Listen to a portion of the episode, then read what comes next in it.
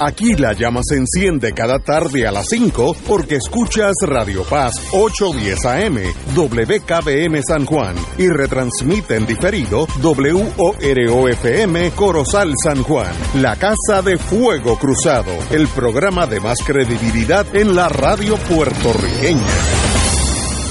Esta emisora y sus anunciantes no se solidarizan necesariamente con las expresiones que escucharán en el siguiente programa. Son las 5 de la tarde, hora de escuchar Fuego Cruzado, el programa de más credibilidad en la radio puertorriqueña, en las voces de Ignacio Rivera y sus panelistas invitados con su discusión política dinámica e incisiva de los acontecimientos más importantes del momento. Fuego Cruzado comienza ahora.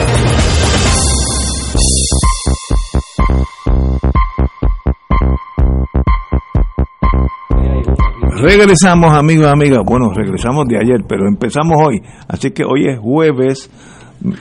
Con los jueves ya yo empiezo a alegrarme porque yo sé que el viernes está por ahí. Y si llega el viernes, sábado es colindante. Así que yo, yo no tengo, yo disfruto la vida cada.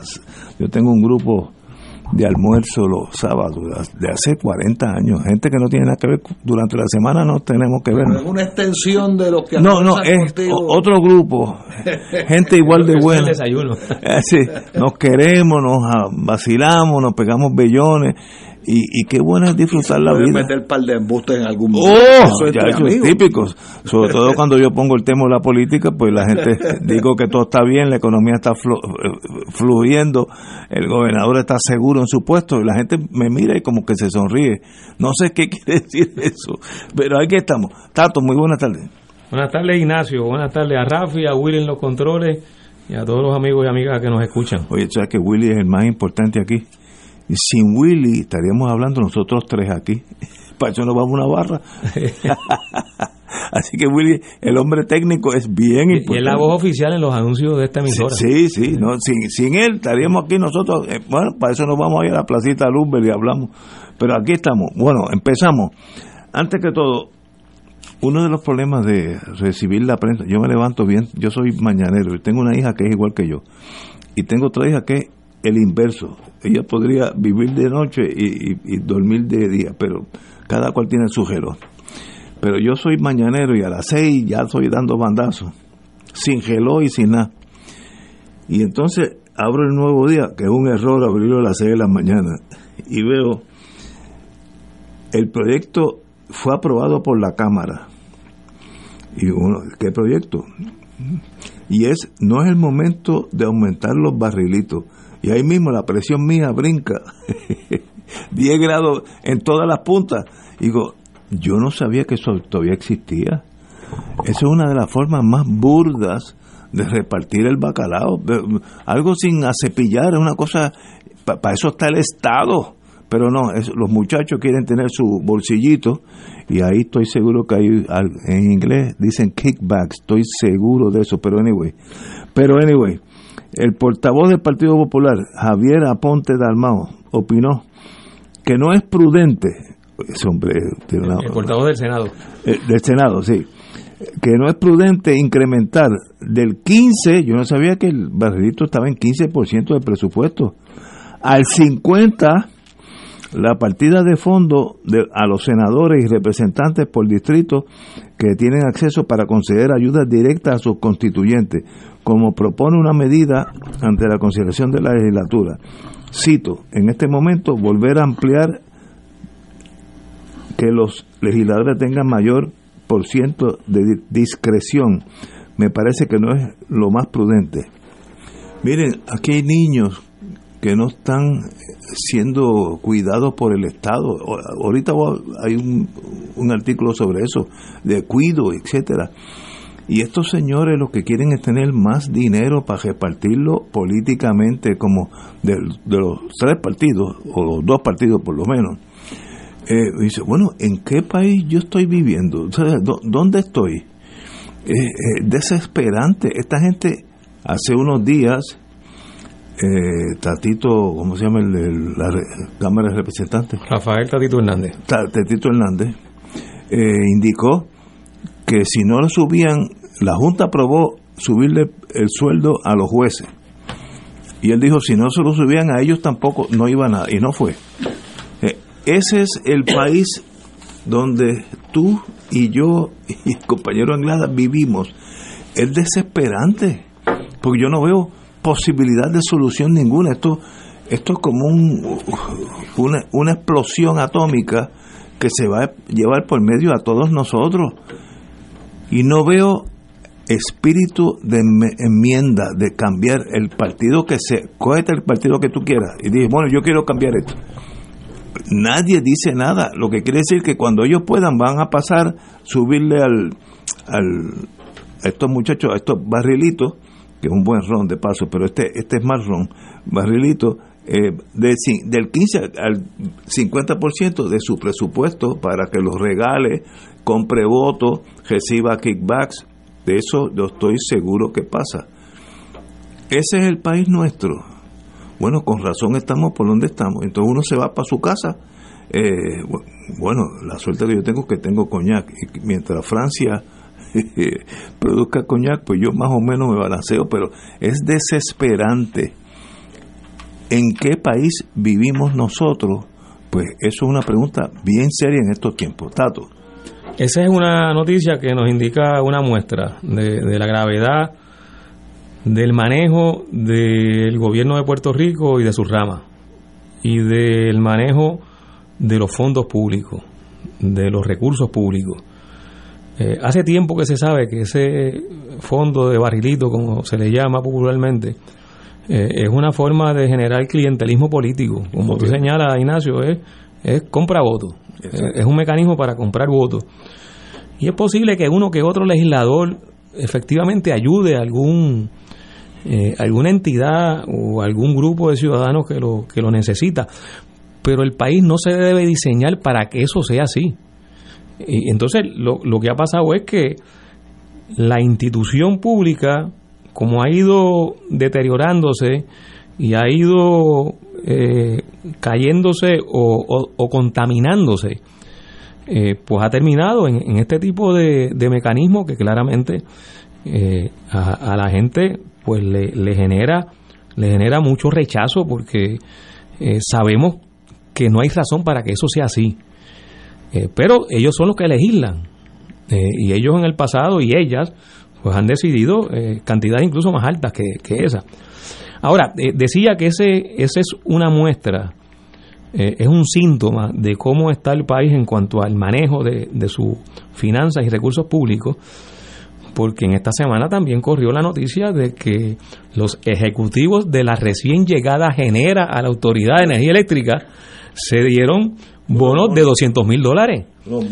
Y se supone, porque esa fue, esa fue la, la campaña, esa fue la propaganda, la publicidad con la cual se vendió que era así conveniente que la Autoridad de Energía Eléctrica, en este caso de Genera, las plantas generatrices, se privatizaran porque supuestamente eh, la empresa privada es más eficiente, va a generar más ahorro eh, y va a permitir que se maneje mejor lo, que es la infraestructura eléctrica del país.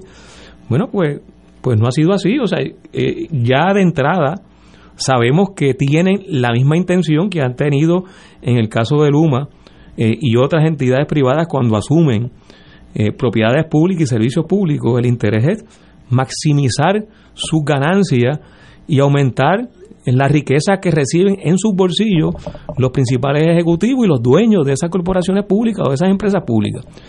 Y si nos vamos más atrás, Ignacio, la Junta de Control Fiscal empezó en el 2016 otorgándole un salario a su directora ejecutiva de 700 mil dólares al año, más bonificaciones que prácticamente se trepaba en un millón de dólares al año. El salario y los beneficios de una directora ejecutiva de una junta de control fiscal. Eso debe estar también por ahí en el caso del que sustituyó a Natalia Aresco. Eh, se me escapa el nombre ahora, creo que es Antonio Medina. Antonio Medina. Sí, es el, director ejecutivo actual.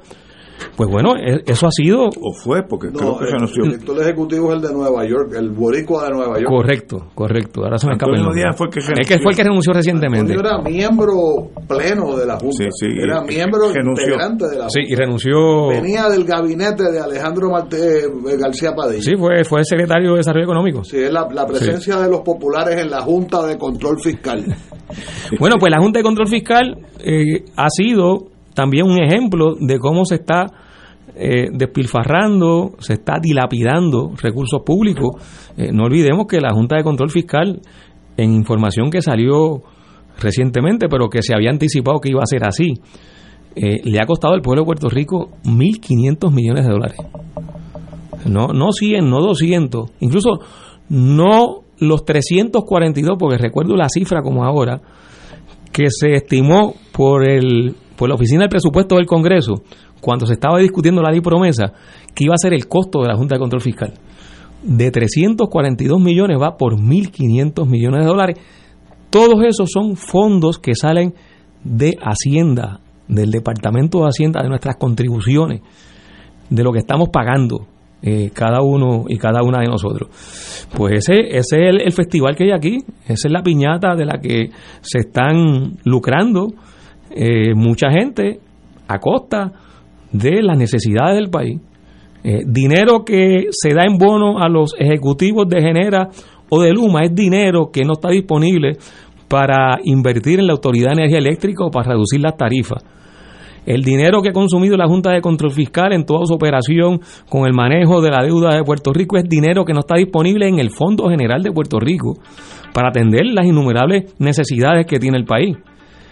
Eh, y dinero que los legisladores se están llevando. Se llama Robert Mujica. Robert Mujica, ese mismo. Ese es el actual. Ese es el actual director ejecutivo. Tienes razón. tienes razón. Eh, así que, que e- ese es el panorama. O sea, eh, Ignacio, a tu pregunta, con la que termina ¿Qué tu, sorpresa, ¿qué uno hace? ¿Qué uno hace? Bueno, pues hay que cambiar esto.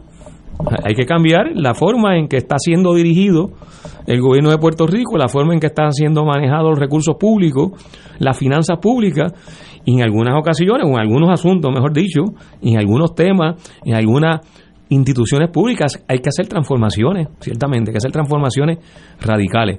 Eh, pero por ahí es que empieza la, la solución a esto, y, y, y, y espacio y opciones tenemos eh, en los próximos meses, bueno, el año que viene hay elecciones, eh, pero no hay que esperar elecciones para reclamar que se acaben las injusticias, que se acabe la botarata de dinero del pueblo de Puerto Rico. Eh, en este país, de hecho, las victorias sociales más importantes no han sido en el plano electoral, eh, así han sido en la calle. Sí, yo estoy de acuerdo contigo. Bueno, Vieques fue en la calle. Y la, y la votada de Ricky Rosselló fue Ah, la bueno, calle. sí, esa, esa fue calle y media. Pero, de verdad, ¿alguien puede pensar que el pueblo tiene la menor duda de comentar los barrilitos es algo beneficioso para el pueblo? O sea, yo digo, ¿dónde vive esta gente? Cuando se levantan por la mañana, eh, vienen en un platillo volador de, de Marte y no saben nada de lo que está pasando. Uno se preocupa. ¿qué clase de enajenación existe en nuestra legislatura? Todos los que están allí.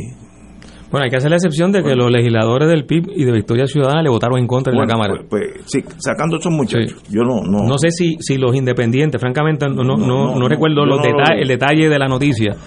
Este, pero sospecho que algunos de los independientes también, porque eso ha sido algo que, que ha sido rechazado, como tú señalas, Ignacio. Este, bueno, pero amigos y amigas, para eso estamos aquí, para hacer un nuevo país. Si es que queremos hacer un nuevo país, ya sea hacia la derecha, la estadidad o hacia la independencia, pero la como funciona hoy no funciona. Tanto así que mira la pobreza donde estamos, con el dinero que entra aquí, mira, yo tuve que ir a Caguas hoy. Como dicen en inglés, minding my own business, en mi pequeño mundito regresé a San Juan a las once y media. Había una hil- hilera de carros de tres, los tres lanes, eh, Carriles. carriles, sólido, pero por dos millas. Tú sabes el dinero que ha invertido del puertorriqueño en esos sólidos dos millas de carro, tres, tres carriles. millones de millones de dólares. Así que país pobre no es, porque si no, eso no, ese tapón no existiría. En Haití eso no existe, en Jamaica no existe, en Costa Rica no existe, aunque Costa Rica es un buen gobierno, gente decente, pero eh, eh, esa, esa derroche de millones de dólares no existe. Entonces, con ese dinero que está corriendo, porque si no yo no hubiera cogido el tapón que cogí hoy, ¿qué hacemos? Pues no hemos hecho gran cosa. Ni las carreteras también. Eh, se, han ido de aquí casi 2.000 médicos en los últimos 10 años. Eh, algo está pasando mal y yo no veo el acto de análisis de nadie, decir, bueno, lo que hay que hacer es esto, síganme a mí. Eso no lo veo, de ningún partido. Eh, entonces, pues, pues seguiremos, no sé, hasta que un día explote como, como y como Ricky, que el, pueblo aguanta hasta un día que sencillamente sale todo el mundo a la calle y no hay, como decían en, el mundo de inteligencia, no hay balas para matar a todo el mundo, no hay ni balas. Así que un día, si seguimos empujando al pueblo, nosotros tenemos la ventaja que tenemos la inmigración, que es una forma de, de, salir de la presión de la sociedad. Porque si mis cuatro hijos se fueron y mis siete nietos ya están por allá, pues son menos personas que se quejan en Puerto Rico. No sé qué hacer, de verdad. Llego al, a, la, en los años senior de, la vida de uno y veo un país que para mí no tiene rumbo, no no sé para dónde va. Ahora, lo que, lo que Perdóname, Rafi, sí, porque lo que tú traes, Ignacio, eh, es un tema que va al meollo de la situación que hemos estado viviendo en los últimos años y que pudiéramos eh, irnos en retrospectiva a las décadas pasadas, yo creo que desde, el 50 o 60 para acá. Eh, eso que tú planteas es nos deja claramente como imagen o como conclusión que podemos tener eh, mucho dinero, o, podemos recibir mucho dinero, o podemos generar mucho dinero, una economía que produzca dinero. Si se invierte equivocadamente, si además de invertirse equivocadamente no forma parte de un plan de desarrollo del país, lo que estamos es simplemente eh, botando dinero en algunas cosas y en otra haciendo inversiones o construcciones para lo cual después no hay dinero para su mantenimiento. Entonces, son, son, son eh, temas que cuando se decide o cuando se empieza a dirigir con intención de verdad de alcanzar y lograr el desarrollo económico de un país, están sobre la mesa como, como temas fundamentales. Este es el capital del que disponemos, vamos a invertirlo en estos asuntos que son en términos de beneficio social, lo más importante, en términos de que pueden generar eh, mayores alcances en el desarrollo económico, en la calidad de vida de la gente, en, en la, salud eh, económica y la salud empresarial del país, en beneficio de nuestra geografía natural. Eh, es decir, que, que crean elementos o los elementos más importantes y extremos que permiten lo que persigue todo país y todo pueblo, que es tener calidad de vida, porque a fin de cuentas eso es lo que estamos buscando, tener una vida digna, una, una vida buena. Por encima de todo. Exacto, e-, ese, ese es el propósito. Bueno, pues eso no es lo que ha estado presente cuando en las pasadas décadas los que han dirigido el gobierno de Puerto Rico le han presentado al país sus ideas de cómo van a dirigir al país. Algunas ideas incluso las presentan y, son ideas en las que hay consenso, pero no las implantan. No hay capacidad para poderlas llevar a la práctica. Eh, y lo que hay es un, una, una espiral hacia abajo, eh, donde la crisis se hace cada vez más profunda. Y tú empezabas el programa diciendo, bueno, yo no le veo salida a esto. Porque ese, e, esa situación donde, donde esa centrífuga que va hacia atrás eh, no para, genera esa sensación. Bueno, pero no tenemos otra opción que no sea revertirlo. No tenemos otra opción que no sea buscarle salida. No tenemos otra opción que no sea identificar dónde, dónde se han cometido los errores, incluso reconocer también los aciertos. Porque, porque todo este, toda, esta, toda esta historia nuestra ha tenido una gran dosis de errores, pero también ha habido aciertos. tenemos que manejar todos esos elementos eh, y todo ese examen de nuestra historia, de lo pasado, de lo que se ha hecho, de lo que se debió haber hecho y no se hizo, de lo que se hizo mal y no se debe repetir, pues forman parte de lo que hay que presentarle al país como proyecto, eh, como proyecto de país, porque realmente lo que necesitamos es un proyecto de país. Y, y yo creo que aquí, en cuanto a lo que debe ser el proyecto de país, se han señalado asuntos importantísimos, incluso asuntos que son medulares, que no se han logrado llevar a la práctica porque quienes los han planteado no han tenido la oportunidad de dirigir el país. esa es parte, esa es parte fundamental de la explicación a la situación que tenemos hoy.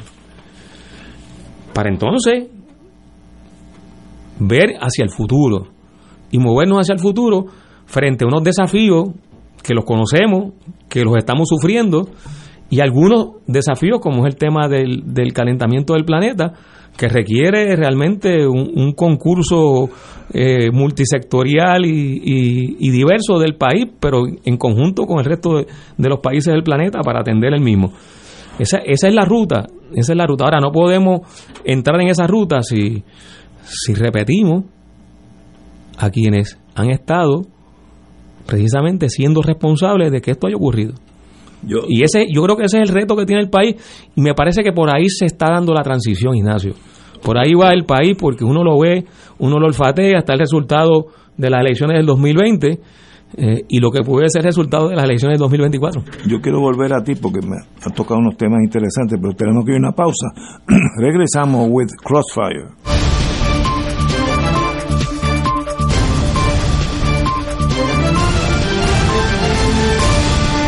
Gracias por estar con nosotros. Bienvenidos a Minuto Informativo desde nuestra sala de redacción. El secretario del Departamento de Hacienda y principal oficial financiero del gobierno, Francisco Párez Alicea, informó que los ingresos netos al Fondo General del Gobierno para el mes de julio, año fiscal 2023-2024, lograron alcanzar los 810.8 millones de dólares, lo que representa 120.4 millones más de lo proyectado por la Junta de Supervisión Fiscal, organismo que había eh, un ingreso neto de unos 690 millones para ese mismo mes. El secretario de Hacienda explicó que al analizar los números preliminares de agosto y septiembre, los recaudos del primer trimestre ascendieron a 2.689.3 millones de dólares. Los ingresos sobrepasaron entonces 316.5 millones. Los esperamos a las 6 en Noticias 13.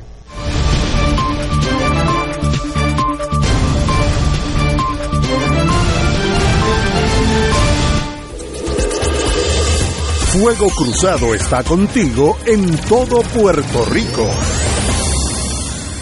Restaurante Mar del Caribe te ofrece un ambiente acogedor, elegante y la mejor comida internacional. Exquisitos cortes de carnes, oso, buco, cabrito, chuletón de ternera, gran variedad de mariscos y pescados, langosta, rodaballo y bacalao. Amplio salón de actividades para reuniones familiares o corporativas. Restaurante Mar del Caribe, calle Loíza 2444, Punta Las Marías, 787-545-5025. Restaurante Mar del Caribe, tu mejor opción para comer bien.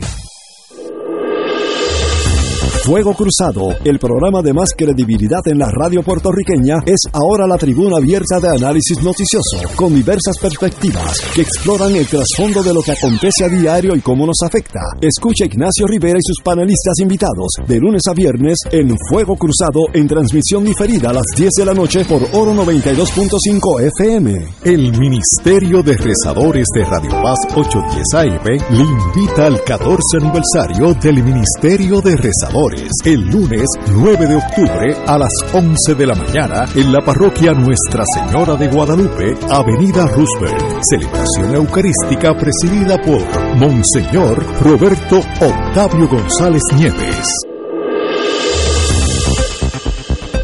Y ahora continúa Fuego Cruzado.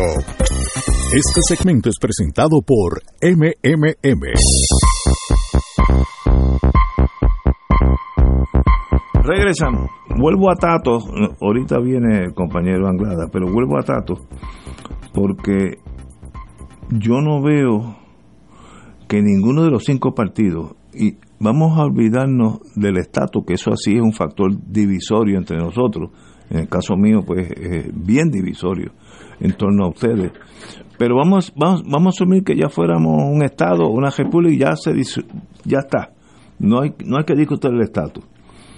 Pero yo no veo ninguno de los cinco partidos que haya un plan de desarrollo, por vago que sea, este vago es en inglés, vague, es como se dice aquí, por eh, somero que sea, si yo voto por uno de los cinco partidos en noviembre 5, ¿cuál de esos cinco me dice, mira Ignacio, para Puerto Rico progrese hay que hacer primero uno, dos, tres, cuatro, el cuatro va a ser difícil para nosotros, pero de ahí brincamos al cinco, etcétera. Que yo sepa seguir a alguien que me va a conducir a un nuevo mundo. Yo no veo plan de nadie. De nadie, nadie, de 5-0. Y eso pues me deja a mí en la intemperie. Entonces me agarro de, la bandera americana o de la bandera puertorriqueña. O sea, uno, queda uno en, abandonado por los políticos. Pero existe, existe ese plan que tú planteas que es necesario y que yo coincido contigo. Eh, el país necesita una propuesta de país, un plan de país. Y eso sí se ha estado presentando en el caso del PIB en su programa electoral, en el caso de Victoria Ciudadana en su plataforma electoral del 2020 e incluso en organizaciones que no van a las elecciones. Por ejemplo, el Movimiento Independentista Nacional Ostosiano preparó un documento que se llamó La Patria que Queremos. Y ahí hay un bosquejo, o un esbozo, más que un bosquejo, un esbozo de las propuestas de cómo atender la situación económica, cómo atender la situación de la salud, cómo atender el, tema de la agricultura, cómo atender el tema de la seguridad, de la violencia y la criminalidad. Eh, esos temas han estado y están en, contenidos en la plataforma, como planteé, tanto del PIB como de Victoria Ciudadana y de otras organizaciones, como el caso del Movimiento Independentista Nacional Ostosiano. Lo que sí hace falta, y en eso yo creo que, que es por donde tú estás eh, haciendo tu, tu planteamiento, Ignacio, lo que hace falta es mayor divulgación.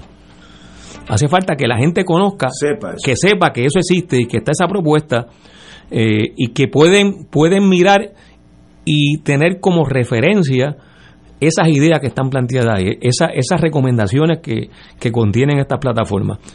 Eh, porque de lo que sí también uno puede decir con claridad, Ignacio, es que en el caso del PNP y del Partido Popular Democrático, su propuesta económica es básicamente la misma propuesta que han hecho en las pasadas décadas y que han llevado al diseño fracasado de lo que tenemos hoy. Es más dependencia económica, eh, ambos partidos, en el caso del PNP y el Partido Popular, su principal énfasis en el, en el discurso político electoral es cómo traen más fondos federales ese es el principal énfasis. Eh, y que tienen y que, y que pueden tener mejores conexiones con el Congreso, mejores conexiones con, con, con, el, con, la presidencia de Estados Unidos. Bueno, pues, pues, pues eso no ayuda al desarrollo económico. La dependencia, por el contrario, la dependencia es un obstáculo para el desarrollo económico, porque la dependencia no es otra cosa que hacer permanente la condición que ha llevado a que se pida una ayuda o a que se otorgue una ayuda o a que se desembolse un fondo X por, e, por, diferentes razones. La dependencia que se convierte en permanente genera vicio y no y no fomenta el desarrollo económico porque porque cercena la creatividad, frustra la, frustra la capacidad creativa. Y pues, pues hay que romper con eso, pero eso, esa es la propuesta del PNP y el Partido Popular más dependencia económica, pero no hay, no hay propuesta ni en el Partido Popular ni en el PNP de cómo se va a lidiar con, el tema, por ejemplo, del, del costo del flete marítimo. Eh, lo que es, en la discusión pública aquí se llama las leyes de cabotaje, eh, que, que, implican un costo enorme en, en, en, el costo de vida en Puerto Rico, en el costo de las mercancías, de los bienes de consumo. Eh, eso hay que atenderlo. eso es parte de lo que tenemos que manejar como, como, como propuesta y como alternativa para enfrentar algunos de los, de los ángulos y de los aspectos que tienen que ver con nuestra crisis económica. Eh, ¿Cómo vamos a desarrollar la agricultura? Eso no está planteado en las plataformas del PNP y el Partido Popular. Pero es que yo no, por lo menos yo no conozco de similares planteamientos en los otros tres partidos. yo no sé si hay. Pero si, si lo hay, primero, este foro está para que vengan aquí y digan El, el Puerto Rico está buscando un guía yo creo más allá de los de los de los brincos eh, eh, soberanistas o estadistas etcétera qué hacemos nosotros en los próximos 15 años pues yo no sé de yo no yo ah que tú dices que el PIB tiene un, un escrito pues que traigan ese escrito aquí con mucho gusto o, Victoria Ciudadana o dignidad que quiera esto un foro abierto porque eso es importante saber ¿Para qué yo voy a votar en noviembre 5? ¿Para qué? Para esto mismo, nada, más dinero, pero a cambio de nada. Eh, los, los políticos nuestros pensando que van a aumentar sus barrilitos para ellos tener más dinero. El presidente de la Cámara decir, bueno, se lo aumentan a los jueces, me tienen que aumentar a mí también. Ese es el mundo que yo quiero vivir. Eh, es desesperante. Estamos hablando, ¿sabes? No, no, yo no sé ni cómo dirigirme al tema, porque es desesperante, no hay, no hay, no hay esperanza, que eso es fatal para un pueblo, aunque esté flotando en petróleo, si no hay esperanza no hay, no hay pueblo. Anglada, usted tiene la palabra. Mira, primero la legislatura. Eh, primero la legislatura. Iba a tumbar aquí la mitad de la estación estos, de radio. Estos, estos revolucionarios. Fue más ruido que. Estos revolucionarios son, cuando son yo violentos. era son cuando yo- violentos. cuando yo era chiquito yo me entretenía yendo en guagua desde Río Piedra y me metí en la legislatura a los 15, 16 años y vi debates bien importantes y presencié legisladores que posteriormente pues han quedado en la historia, ¿verdad?, de Puerto Rico. Pero lo cierto es que en teoría política, la legislatura o la rama legislativa se supone que lo que haga sea eh, legislar, o sea, corregir leyes, crear leyes. Eh, con el tiempo y con la modernidad han habido muchos debates de cuánto se ha expandido esa función legislativa. Se dio, se dio bien fuerte cuando, eh, cuando eh, eh, el tema del Cerro Maravilla se debatió mucho en los tribunales, en los tribunales apelativos, eh, cuánto era pertinente que una rama legislativa se envolviera en investigaciones, ¿verdad? Pues porque eso tenía que ver con la legislación. Pero lo mismo ocurre con el asistencialismo.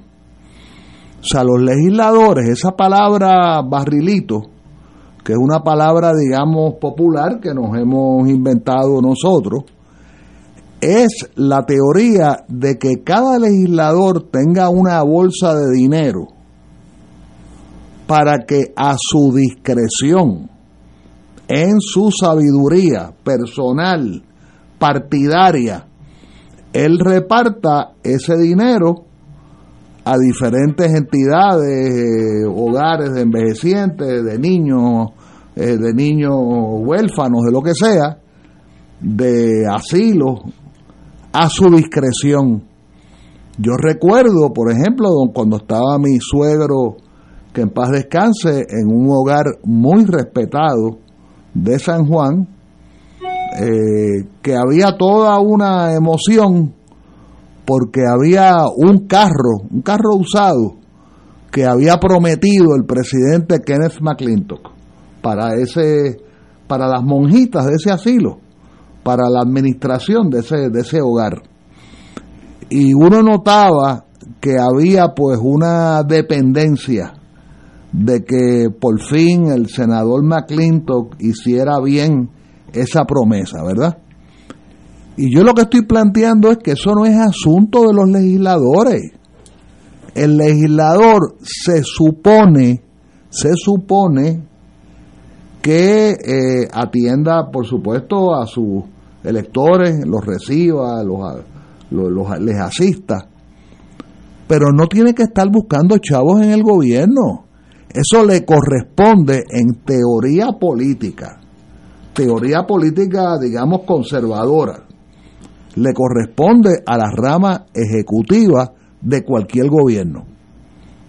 O sea, eh, es, es inconcebible que cada legislador eh, sobre- entienda que él o ella es dueña o gerente de una cantidad de dinero, de una cantidad grande de dinero, para repartirlo como él o ella quiera. Yo creo que eso está mal. Y la impresión que da, que es por donde yo creo, Ignacio, que tú comenzaste, la evaluación de hoy, la impresión que da es que no tienen más nada que hacer. O sea, aquí nosotros tres, ¿verdad? Que salimos a la calle a ganarnos la vida, bien o mal, unos, digamos, pueden estar más, ya yo me estoy acercando al, al a, los años de retiro o de menos actividad eh, laboral, pero uno tiene que salir a buscar su, su comida todos los días y tiene que estar pensando en diferentes gastos. La impresión que dan los legisladores es que ellos, y claro, estoy generalizando, repito otra vez, hay legisladores excelentes, eh, no solamente los, eh, los de los partidos llamados emergentes, sino uno que otro legislador de mayoría. Y uno siempre piensa en el senador Zaragoza, en el senador Santa, este, uno piensa en algunos legisladores que la impresión que le da a uno es que están metidos en la cosa presupuestaria, en la cosa eh, noble de, de ayudar a gobernar. Pero la impresión que me da es que la mayoría legislativa, incluyendo su liderato, y particularmente su liderato, no tienen más nada que hacer sino que ellos están como, déjame ver qué me invento esta semana porque se acerca la primaria y yo quiero tumbar a, a fulano o yo quiero emigrar a la alcaldía de Dorado. Ya yo lo dije una vez aquí la semana pasada.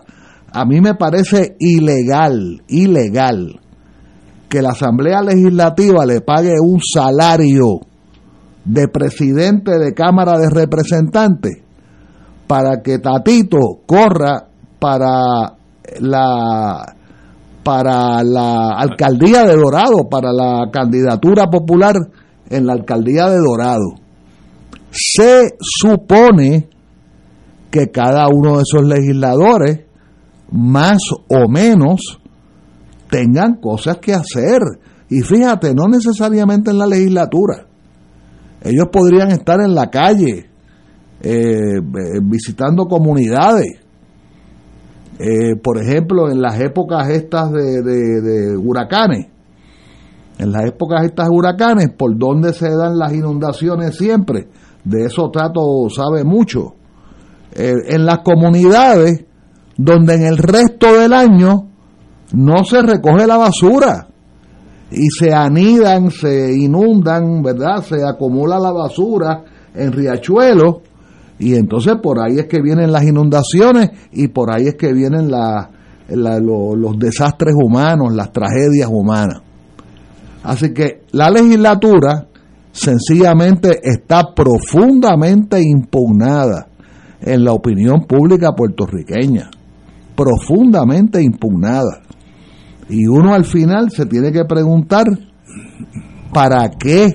¿Para qué algunas veces nos estamos matando para meter dirigentes políticos excepcionales como lo tiene el independentismo y como lo tiene la izquierda para que se conviertan en parlamentarios y se queden, digamos, aprisionados en esa legislatura. Vamos a una pausa, amigos. Continuamos con este tema. Beneficiario de Medicare Advantage. Con MMM Multiclínica tienes acceso fácil a especialistas. El plan de tu vida lo decides tú. Camina junto al que siempre te ha cuidado. MMM. Servicios varían por clínica. Otros proveedores disponibles en la red. MMM Healthcare LLC es un plan HMO POS y un plan HMO CSNP con un contrato Medicare. La afiliación en MMM depende de la renovación del contrato. MMM Healthcare LLC cumple con las leyes federales de derechos civiles aplicables y no discrimina por motivos de raza, color, nacionalidad, edad, discapacidad o sexo. Fuego Cruzado está contigo en todo Puerto Rico. Radio Paz te ofrece el mejor motivo para levantarte temprano y disfrutar el comienzo de un nuevo día de lunes a viernes con Enrique Liboy y Radio Paz en la mañana. La dosis perfecta de noticias, deportes y éxitos musicales de todos los tiempos, humor y curiosidades, calendario de actividades y tus peticiones musicales por el 787-300-4982. Conéctate con el 810 AM de lunes a viernes con Enrique Liboy y Radio Paz en la mañana. Tu mejor compañía en temporada de huracanes es la radio. En específico Oro 92.5 FM, la excelencia musical y Radio Paz 810, donde ser mejor es posible. Todo lo que quieres saber minuto a minuto, de manera seria y confiable, está aquí. Llevaremos tus mensajes de emergencia, avisos de cambios de turno en tu trabajo o cualquier información de importancia para facilitar tu vida. Solo llama al 787-751-1018 o 787-751-1380. Y tu familia de Oro 92.5 y Radio Paz 810 te apoya y resuelve. Juntos nos vamos a preparar mejor para enfrentar cualquier evento porque somos el equipo que siempre está a tu lado. A tu lado. Nadie te cuida más que tu familia de Oro 92.5 FM y Radio Paz 810 AM. Y ahora continúa Fuego Cruzado.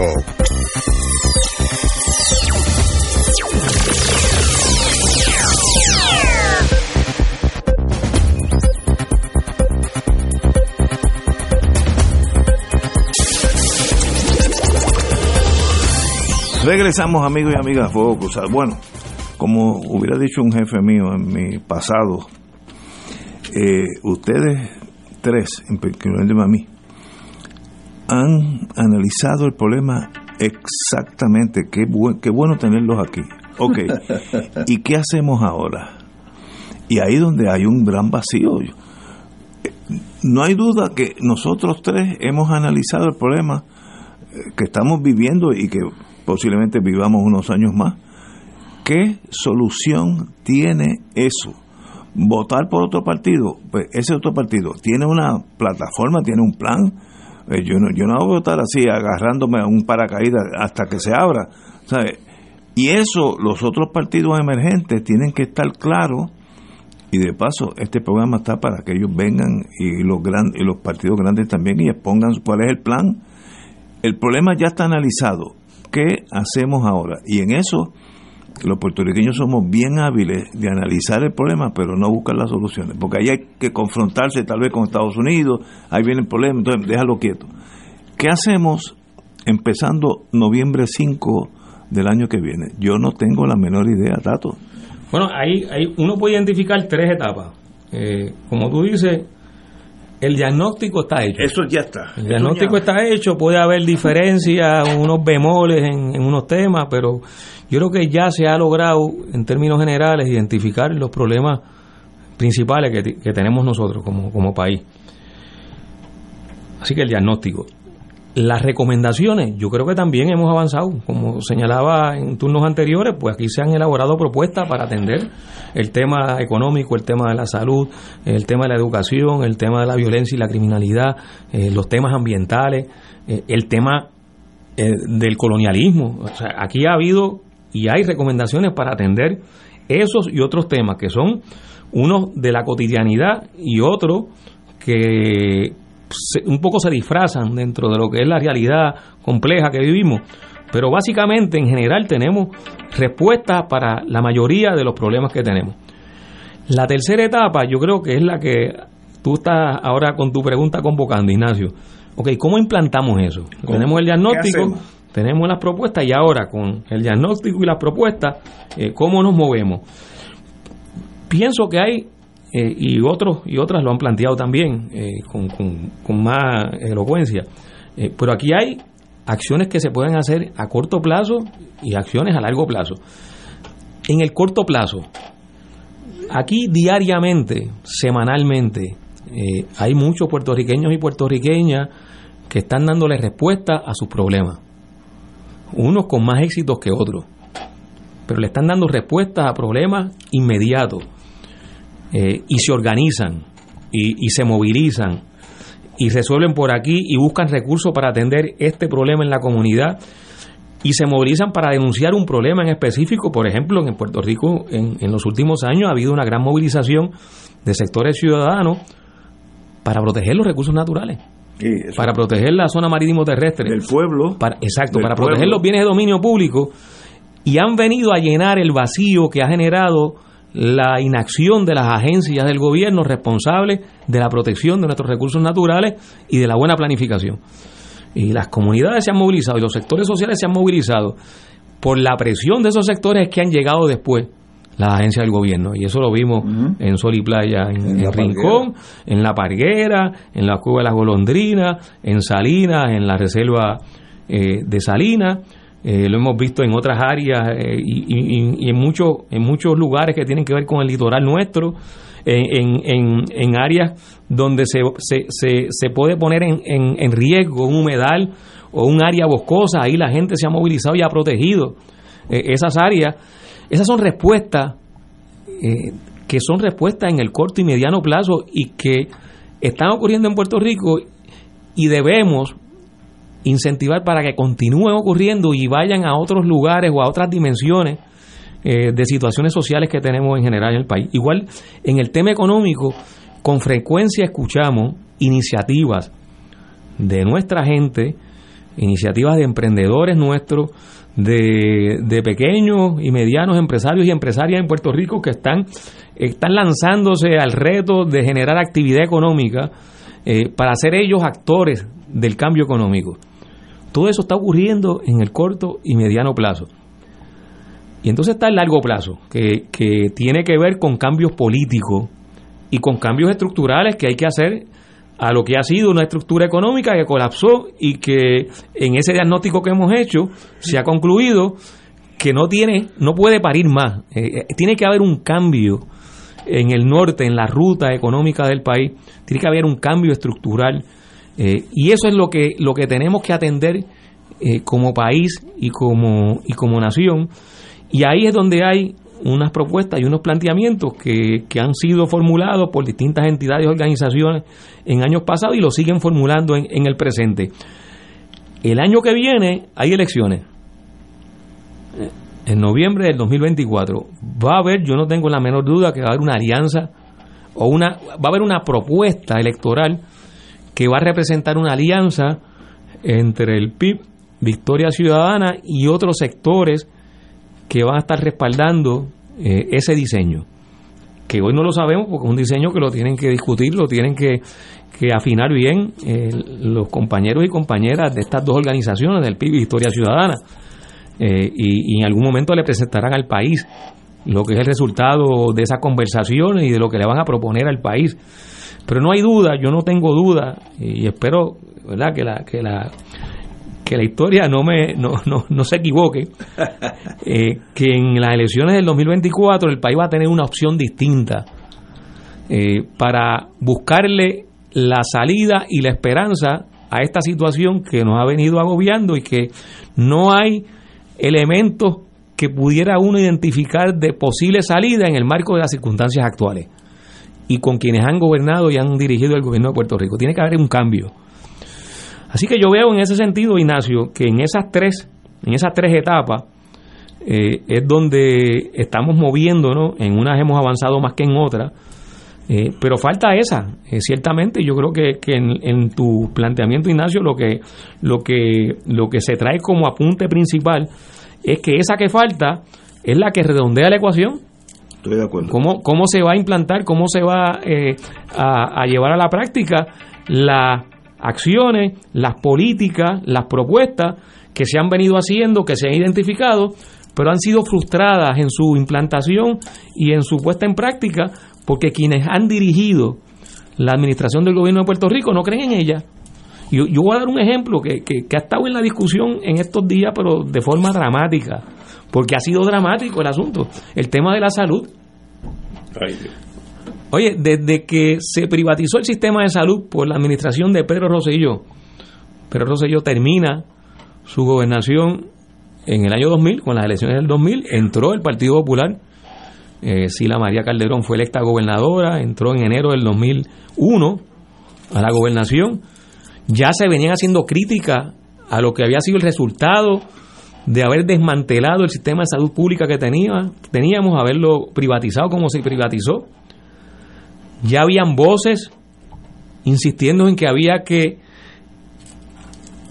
recuperar lo que se pudiera recuperar del sistema de salud, pero había que moverse hacia un sistema de salud universal ante el colapso que se estaba ya evidenciando de esa privatización.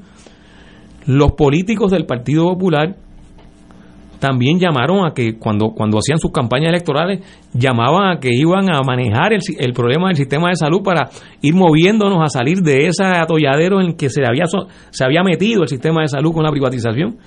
Oye, y no pasó nada, ni ha pasado nada. Nada, nada. Ni ha pasado nada. Y la situación del sistema de salud o en los servicios de salud cada vez es peor. Y lo que estamos viendo es el colapso de ese sistema privatizado. O sea, aquellos hospitales que están cerrando son los, los titulares de, las, de las últimas semanas. Y otros, y otros que están en remojo. Sí, pero me sorprende eso. Obviamente el sistema no está funcionando. ¿Por, porque, porque IMA, que era un imperio, está en canto. Así es. Pues yo, yo no sé la razón, pero tiene que haber un montón Yo recuerdo que en el 2008, en el 2009, aquí hubieron, hubo, eh, hubo grupos eh, vinculados al tema de la salud que hicieron una propuesta de cómo hacer la transición hacia un sistema de salud universal. Eh, bueno, pasaron las elecciones del 2008, pasaron las elecciones del 2012, pasaron las elecciones del 2016, pasaron las elecciones del 2020 y no se ha actuado sobre eso. Pues quienes han estado dirigiendo el gobierno de Puerto Rico no pueden ser los que asuman la transformación del sistema de salud. La propuesta está. Y recientemente se aprobó una resolución en la legislatura y se le asignó un presupuesto para proponer ya un esquema más específico a la luz de la, de la situación actual de esa transición. Bueno, pues de ahí va, de ahí va a surgir la, la recomendación. Ahora, esos que han gobernado Puerto Rico, que han estado en la gobernación, tienen la credibilidad y tienen la voluntad de llevar a cabo y poner en efecto eso que se recomiende. Pues han demostrado que no. Pero si no pueden ser la legislatura comprada. O sea, o sea, aquí, aquí hay periodismo para algunas cosas y para otras no hay periodismo investigativo. ¿Cuán fácil sería levantar una lista de aquellos que son cabilderos oficialmente ante la legislatura de Puerta de Tierra? Este, y a quienes representan y qué dinero le dan a qué legislador eso es público. Y digo, y no hablemos de Estados Unidos, que, el Congreso de los Estados Unidos le pertenece a las grandes compañías, eh, por un lado de salud, la, la industria de las armas, etcétera.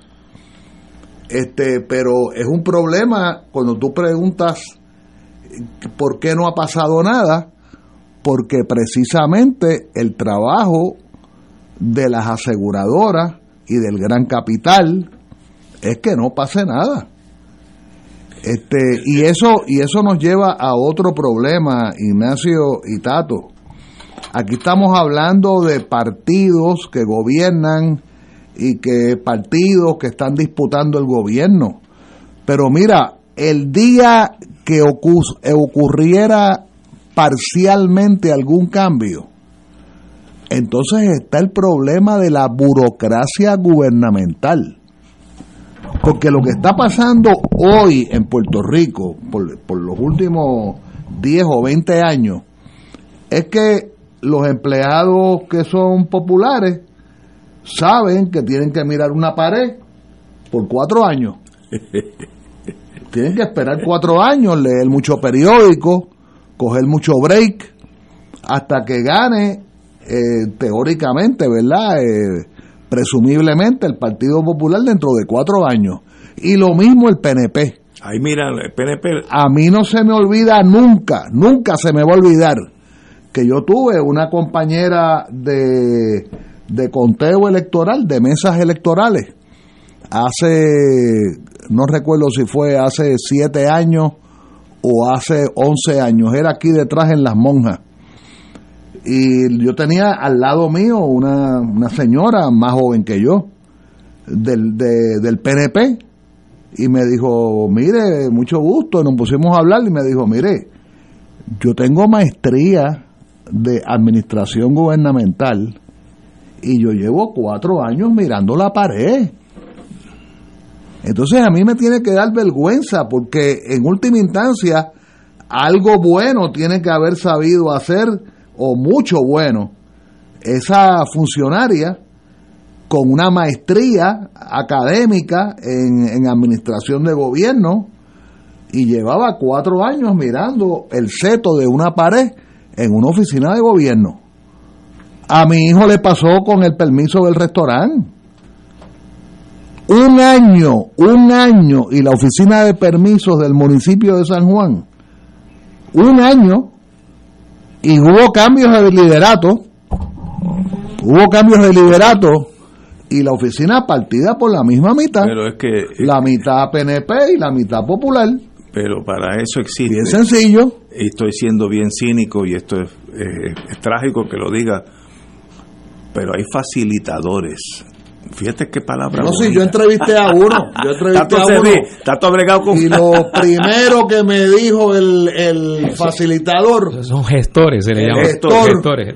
tenía el gran pre- prestigio académico, eh, profesional que él había conseguido todos los permisos en piñones. El goodwill de él era que tenía el monopolio de Porque piñones. eso es a base de billetes. Y me dijo, me dijo, mire, esto vale dos mil dólares. ¿Usted es del partido de gobierno? A ti. a mí. Y le En dije, el futuro y le dije, no exactamente. Y me dijo, ah, entonces usted debe ser popular. Tampoco. Le dije, no exactamente. Entonces se me quedó mirando y me dijo, ah, usted es de los De eso. de los ilusos, me quiso decir, de- usted es de los de los de, los principistas. Y, y por supuesto que no se le contrató. Y al final el control era tan hay otro o- hay otra cosa que en la medida que se ha eh, eh, computarizado la búsqueda de permisos, pues eso también te saca del mercado. Porque tienes que ser un lobo en la cuestión de la Y computadora gente- y vuelves y terminas con el, Con el- con el mismo Con el- tipo. con el gestor. ¿Ah? Y entonces cuando finalmente llegó un inspector del municipio de San Juan, con nombre y apellido, el año antepasado, el año antepasado era Carmen Yulín, llegó un señor con un croquis, con un croquis, a disputarle al que nos estaba auxiliando a nosotros, que era un arquitecto con licencia de arquitecto. Por cierto, de aquí de la comunidad, muy querido en la comunidad. Entonces, eh, él le decía, mire, yo soy arquitecto, estos son mis planos. Ah, no, pero es que tenemos este croquis que demuestra que hay un cuarto allá atrás, un croquis, que, que probablemente tenía 20, 25 años. Entonces, ese es el nivel del llamado gobierno. Y Pero- entonces estamos hablando, por un lado, de los políticos corruptos, de los partidos que ya no sirven, que no sirven. Pero cuando podamos superar esas dos, esas dos vallas, como si estuviéramos en una carrera de maratón, entonces tenemos el problema de el personal que son todos compañeros trabajadores y que, y que piqueteamos por ellos y nos mojamos por ellos y nos unimos en las huelgas por ellos, pero que recuerden que hay un problema que es el de servir, Pero, ok, pero, de que se supone que son servidores públicos. pero estamos en el mismo análisis. ¿Qué hacemos? Eso lo dijo Lenin una vez, Sí. ¿qué hacer? ¿Qué hacemos? Porque si no vamos a estar claro. aquí los próximos 150 años. Sí, haciéndonos los cuentos hablando la- el mismo análisis, pues, pues- pues, al- alguien tiene que hacer algo. ¿Por qué la Marina se fue de, de, de Vieques? Vieques. Porque llegó un momento que era insostenible por el pueblo. Y porque llevábamos 50 años luchando. Pero, pero no, pero hubieran sido 50 cinco años. siglos. El pueblo un día dijo, se acabó. pero es una masa humana tan grande y tan irrepresible que, que no se puede aguantar, que sencillamente logra, además que la era una cosa justa, tampoco estaban buscando matar a los judíos, ¿no? Eh, pero yo no veo solución práctica porque en la cuestión de salud, las empresas de, de seguros, etcétera, tienen mucho dinero y los políticos le temen a ese poder.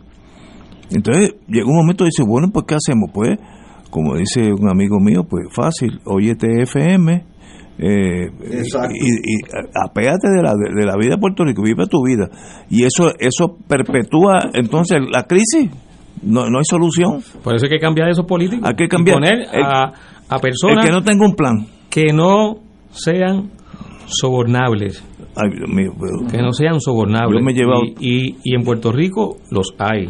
Nosotros tenemos gente, hombres y mujeres que no son sobornables, son insobornables. yo, Y son yo- los que necesitamos que dirijan la administración pública. yo estoy de acuerdo que existen y lo que es necesario que la gente sepa dónde están. Señores, vamos a una pausa, amigos.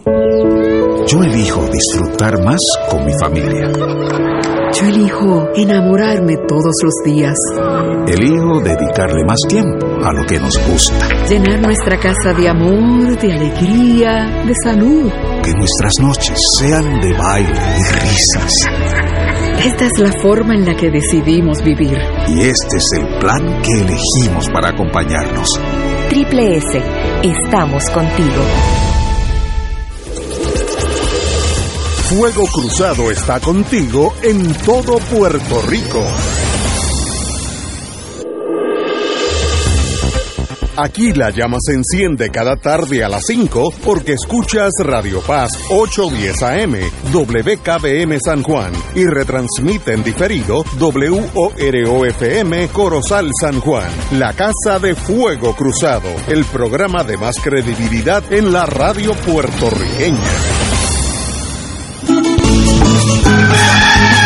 Despierta con la gracia de Dios iluminando el sendero y responde al llamado de congregarnos en su nombre cuando el sol despunta en el Santuario Nacional de Nuestra Señora, Madre de la Divina Providencia, tempranito en la mañana, sábado 7 de octubre. 5 y 30 de la madrugada para otra misa de madrugadores, la celebración eucarística que se ha convertido en tradición y fuente de bendiciones para la familia católica. Se llevarán a cabo confesiones previo a la Santa Misa. Participa en este encuentro mensual y comienza el fin de semana en paz y renovado, asistiendo o escuchando la transmisión en directo. Misa de madrugadores por Radio Paz 810 AM o Radio Paz 810.com y Oro 92.5 o Radio Oro FM.com. Info santuario de la providencia.org 787-646-9448. Fuego Cruzado, el programa de más credibilidad en la radio puertorriqueña, es ahora la tribuna abierta de análisis noticioso, con diversas perspectivas que exploran el trasfondo de lo que acontece a diario y cómo nos afecta. Escucha Ignacio Rivera y sus panelistas invitados de lunes a viernes en Fuego Cruzado en transmisión diferida a las 10 de la noche por Oro 92.5 FM.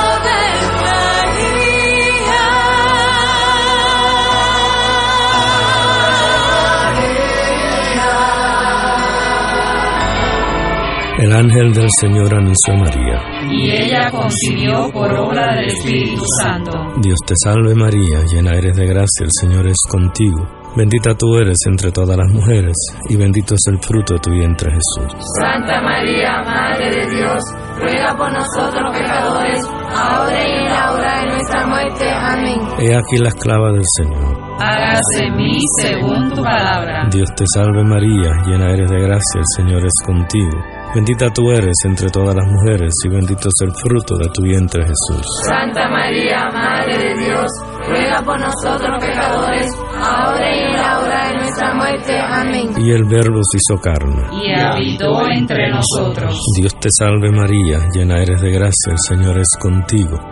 Bendita tú eres entre todas las mujeres, y bendito es el fruto de tu vientre Jesús. Santa María, Madre de Dios, ruega por nosotros pecadores, ahora y en la hora de nuestra muerte. Amén. Ruega por nosotros, Santa Madre de Dios. Para que seamos dignos de alcanzar las promesas de nuestro Señor Jesucristo. Oremos.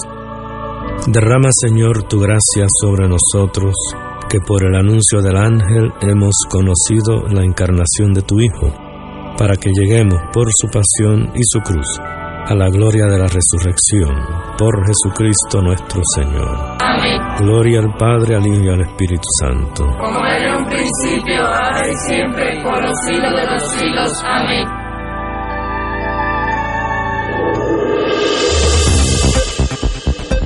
Y ahora continúa Fuego Cruzado.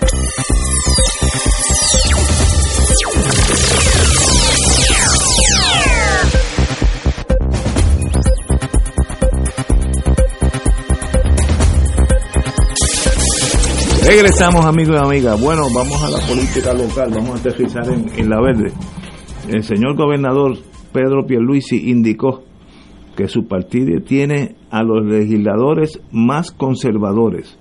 Yo no sé si eso es buena táctica política o no, pero tal vez el problema sea yo. El gobernador Pierluisi considera que no hay razón para que los electores del Partido Nuevo migren a dignidad en las en las próximas elecciones porque a su juicio los valores que promueve La Palma son conservadores. Y si uno no es conservador y estadista yo yo soy yo no soy conservador. Al contrario algunos me dicen que soy demasiado de izquierda pero eh, ¿qué pone el Partido Nuevo? es una pregunta que, que me pregunté esta mañana. Si lo que están buscando es legislación que se ajuste a sus valores la realidad es que la delegación legislativa del PNP es la más conservadora que tenemos y ahora mismo no, no son mayoría. Pero estoy seguro de que luego de las próximas elecciones vamos a retornar al control de la Cámara y el Senado bajo un aspecto de, de conservadurismo. Eso lo añadí yo. La pugna es el Partido Nuevo, aparentemente el gobernador está velando, los muchachos de dignidad, que dice ese drenaje es netamente estadista, se está yendo los conservadores para allá, por tanto yo tengo que decir, pues nosotros somos más conservadores que ustedes. Sí, pero el PNP también tiene gente liberal. Yo, yo considero uno de esos. Yo, yo conozco un montón de estadistas. Héctor Rachel.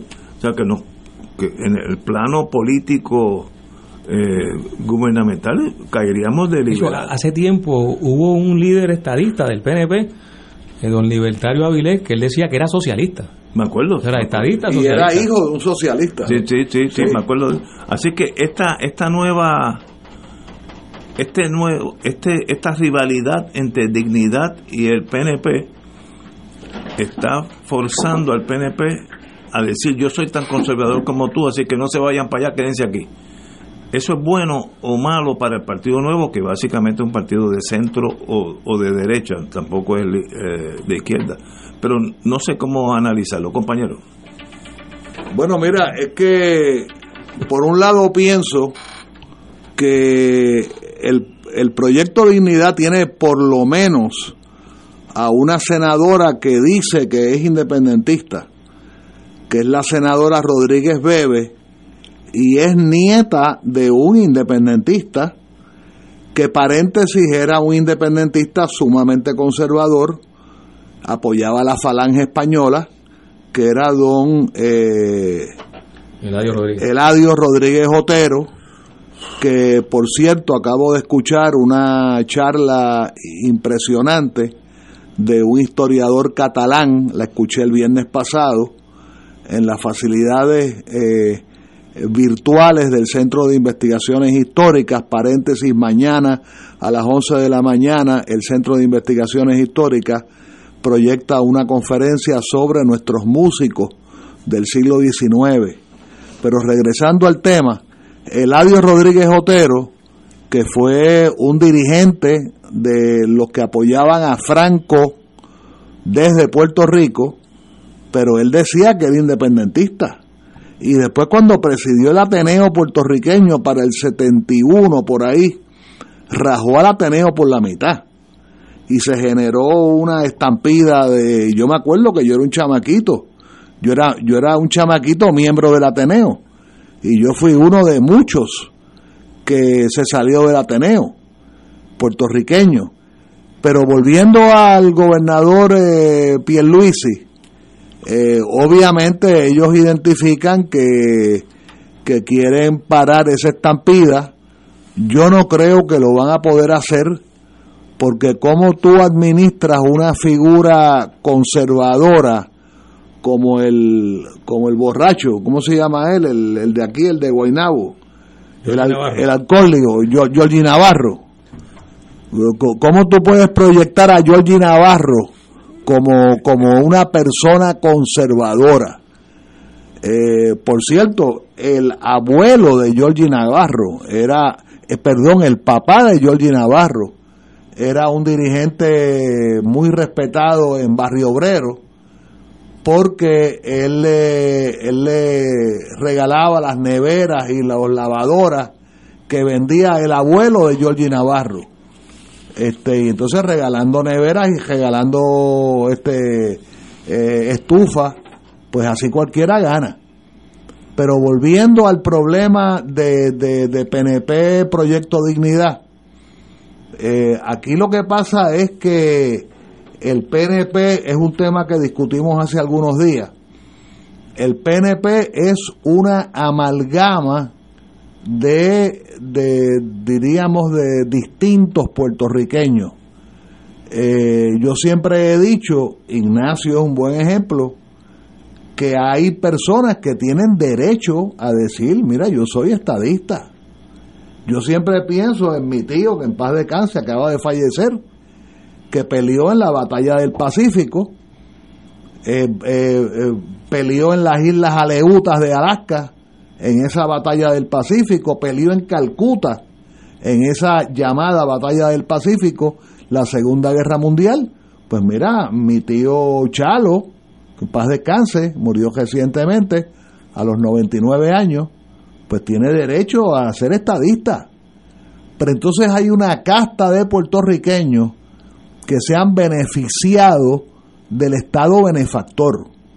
Un Estado benefactor que va a pique, que va a pique, que va a pique en Occidente completo, no solamente Estados Unidos. Y entonces una camada grande, grande, mayoritaria de puertorriqueños que no se les relaciona con el trabajo, que, que han vivido toda la vida del llamado asistencialismo, y yo he comentado aquí, yo nunca, así estoy exagerando un poco, ¿verdad? Nunca he tenido un cliente popular, ni un cliente independentista en la, en la práctica criminal federal. Absolutamente todos votan por el PNP cada cuatro años como una cuestión normal, no es una cuestión ideológica y porque eso viene, esa orientación viene de arriba, eso, esa orientación viene del dueño del punto de droga o las negociaciones que personalmente ha hecho Tomás Rivera Chat con los presidentes de los nietas y los 27. Eso es interesantísimo, la, la conducta, la conducta electoral de la población carcelaria se puede medir no es boquilla, no es lo que diga yo, lo que yo crea, lo que me dijeron. No, no. Eso se puede medir con un lápiz, con un papel y con un lápiz. La, la, la, la conducta electoral de la población confinada en Puerto Rico. Y yo me acuerdo cuando nosotros, los independentistas, apoyábamos el voto de los confinados hace cuarenta y pico de años. De eso yo me acuerdo. Claro que me acuerdo. Pero. Ahora, eh, Ignacio, compañero. Eh, eh, esas declaraciones de Pierluisi lo que reflejan es una gran desesperación. Claro. Obviamente, más, que otra cosa, es una enorme desesperación. Se siente aguijoneado por. Sí, sí. y, una, una, gran ansiedad porque efectivamente, bueno, el resultado del 2020 del proyecto Dignidad tiene que ver con la erosión de votos del PNP, o la erosión de votos del PNP, la pérdida de votos del PNP tiene que ver con los votos que sacó eh, Proyecto Dignidad.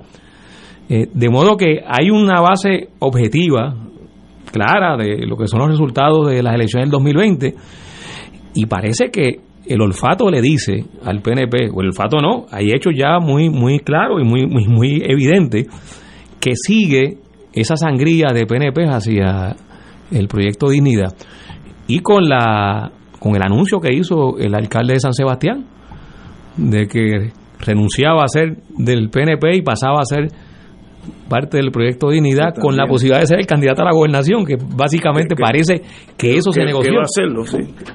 Pues eh, ahí hay eh, eh, ciertamente un escenario que para los líderes del PNP apunta claramente a una debilidad mayor del PNP en los resultados electorales del, del 2024. y otras cosas que quizás ellos saben que nosotros no sabemos. Que, están ocurriendo dentro de, del PNP.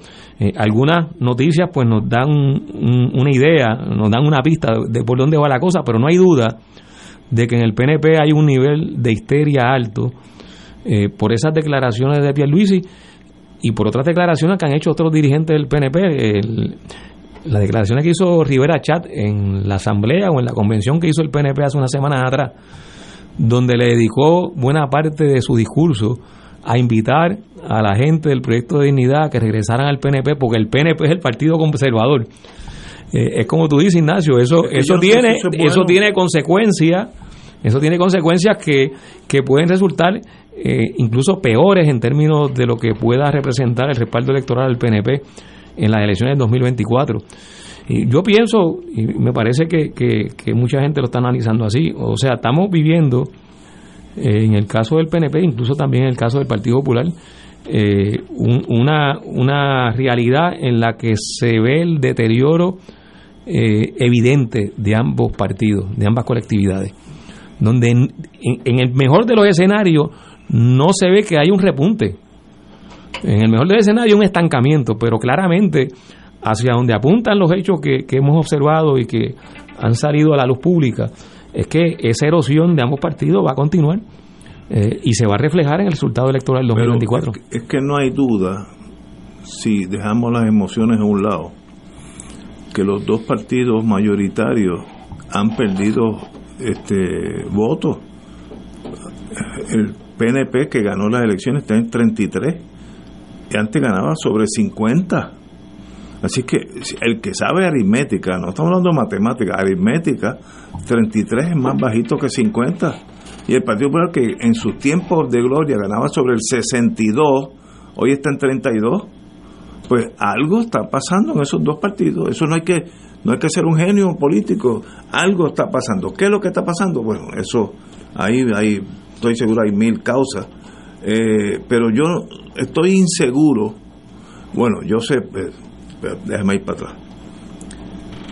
Los que se han ido para Victoria, para Dignidad, son la ultraderecha del PNP. Mira lo que, lo que, lo que han hablado para allá, etcétera y algunos se escudan de la cuestión religiosa, pero son de derecha extrema. Así que el gobernador estaba mirando, yo quiero decirle a esta gente, yo soy tan conservador como ustedes para que regresen para acá esos votos, porque los liberales están conmigo, me imagino que ese es el razonamiento, porque en el Partido Nuevo hay gente liberal también y gente de centro, como todos los partidos, pero está buscando los que se fueron, este, que mayormente son extrema derecha, Opus Dei, ese tipo de personas, y sencillamente pues está buscando regresar. Lo que apunta a Tato es un buen, buen indicio, eso quiere decir que eso lo tiene preocupado. Porque si no, no si fueran cuatro gatos, pues lo echo para el lado y ni los menciono. Así que algo está pasando. Tenemos que ir a una pausa, amigos. Son las seis y veinte. Beneficiario de Medicare Advantage. Con MMM Multiclínica tienes acceso fácil a especialistas. El plan de tu vida lo decides tú. Camina junto al que siempre te ha cuidado. MMM. Servicios varían por clínica. Otros proveedores disponibles en la red. MMM Healthcare LLC es un plan HMO POS y un plan HMO CSNP con un contrato Medicare. La afiliación en MMM depende de la renovación del contrato. MMM Healthcare LLC cumple con las leyes federales de derechos civiles aplicables y no discrimina por motivos de raza, color, nacionalidad, edad, discapacidad o sexo. Fuego Cruzado está contigo en todo Puerto Rico. Oro 92.5 FM Radio y WKBM 810 AM Radio Paz se unen al movimiento cooperativista en este su mes de octubre. Los felicitamos y resaltamos los beneficios de esta filosofía social y económica, donde sus miembros alcanzan metas que fortalecen y mejoran su calidad de vida. Cada uno de sus miembros e instituciones han aportado significativamente al bienestar de nuestra isla. Enhorabuena Buena cooperativistas. Radio Paz te ofrece el mejor motivo para levantarte temprano y disfrutar el comienzo de un nuevo día de lunes a viernes con Enrique Liboy y Radio Paz en la mañana. La dosis perfecta de noticias, deportes y éxitos musicales de todos los tiempos, humor y curiosidades, calendario de actividades y tus peticiones musicales por el 787-300-4982. Conéctate con el 810 AM de lunes a viernes con Enrique Liboy y Radio Paz en la mañana. Fanático del deporte, la mejor información y el mejor análisis lo escuchas los sábados a las 2 de la tarde por Impacto Deportivo con Javier Sabat y el más completo elenco en deportes por Radio Paz 810 AM y en las redes sociales Facebook, Impacto Deportivo, Radio PR, Twitter e Instagram, Impacto underscore Deport. Juntos, impactando el deporte nacional. Y ahora continúa Fuego Cruzado. Bueno, amigos y amigas, tenemos nuestro alma mater, la Universidad de Puerto Rico, solicita acceso a las reservas de emergencia. La Junta de Control Fiscal indicó que tiene una, una, un fondo de emergencia para la Universidad de Puerto Rico por si pasa algún problema, etcétera. Y la Universidad de Puerto Rico dice, lo necesito ahora porque estoy bajito, y era porque antes recibía un, casi el doble, pero aquí están los números, eh, y, y, el, y el presupuesto le ha, ha, ha ido menguando a, a 40, autorizó 44 millones para gastos operacionales, eh, etcétera, etcétera, pero eso ha disminuido y entonces la universidad requiere 28 millones para poder balancear el, su presupuesto y no tener que reducir los servicios, etcétera, etcétera.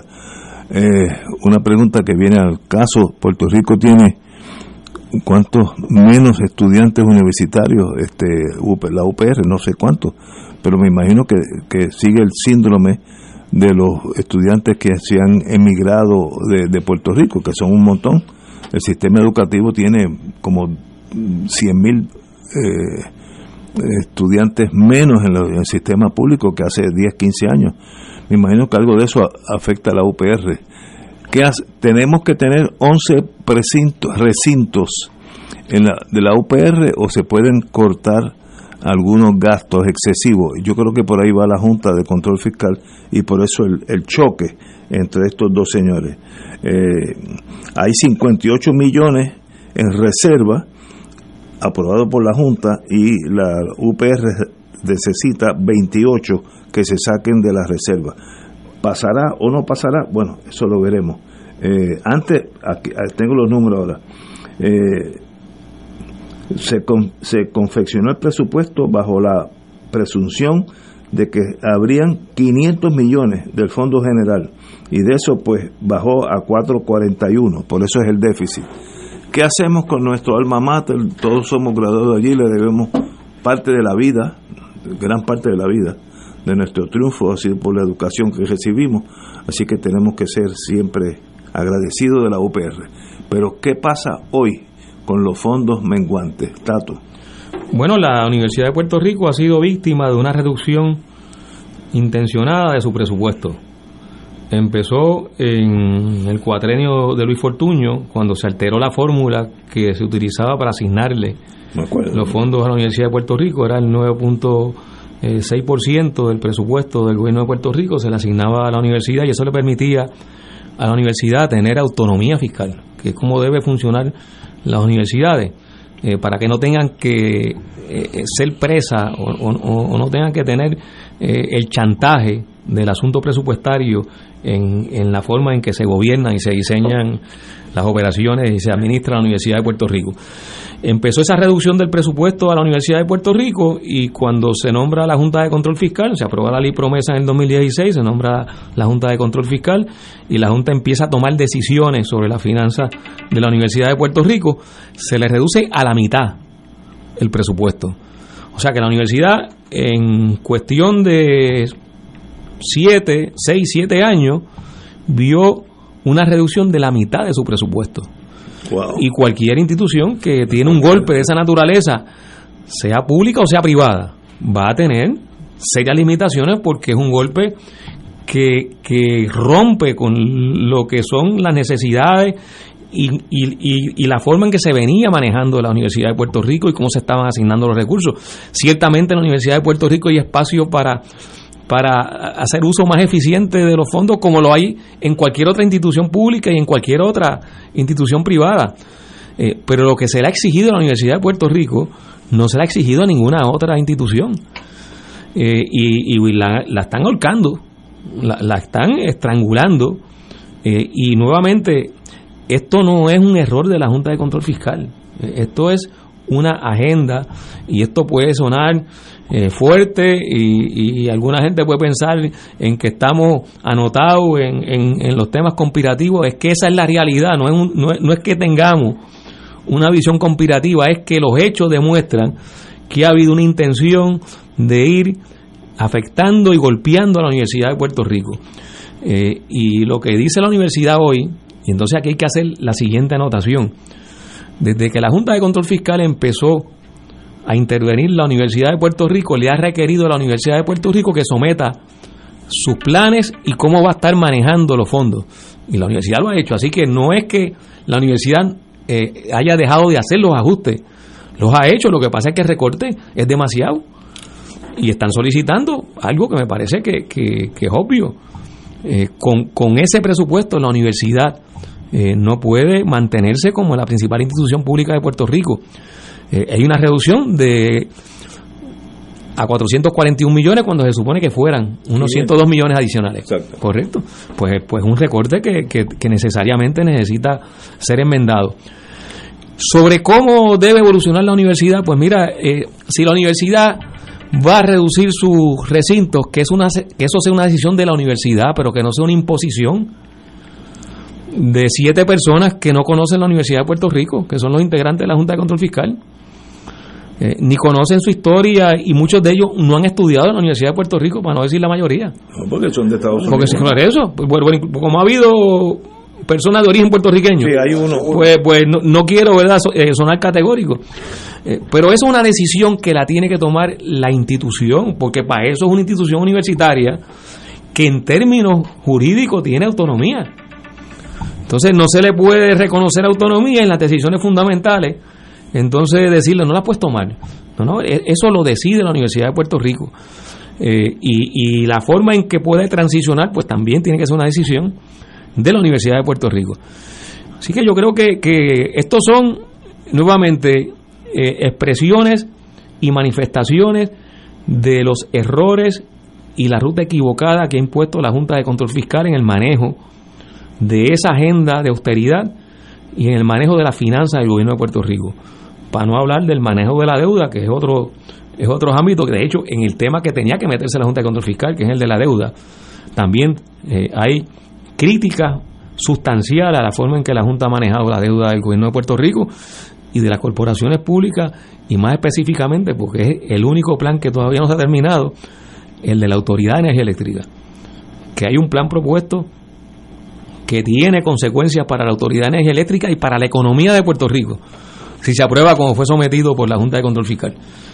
Y que ha dado paso a que la comisionada residente que está rivalizando con Pedro Pierluisi haya hecho una propuesta alocada de lo que se debe hacer de pagar la deuda. Que es una eh, locura. una locura. Eh, se convirtió en portavoz, si es que no lo ha sido siempre, de los bonistas.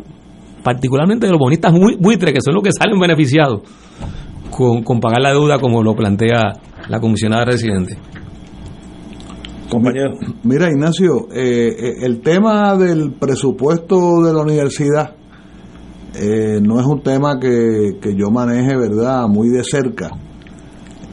pero a mí una vez se me dijo que el número mágico de 11 recintos había sido por presión del Partido Nuevo Progresista durante la presidencia del doctor Norman Maldonado, que fue un nombramiento del PNP. Que se expandieron otros. Que se expandieron. Okay. Eh, por supuesto, es obvio que yo no voy a plantear que se cierre nada, pero las estructuras, eh, las estructuras de administrativas, que haya 11 rectores, que haya 11 decanos de esto y decanos de lo otro, y todo el embeleco de la presidencia, que no tiene que ver con los 11 recintos, por ahí se puede, por ahí se puede cortar mucho dinero. Eh, a mí, eh, la pregunta que, que tú has hecho muchas veces, yo me la he hecho y yo se la he hecho a personas cercanas a la vida universitaria.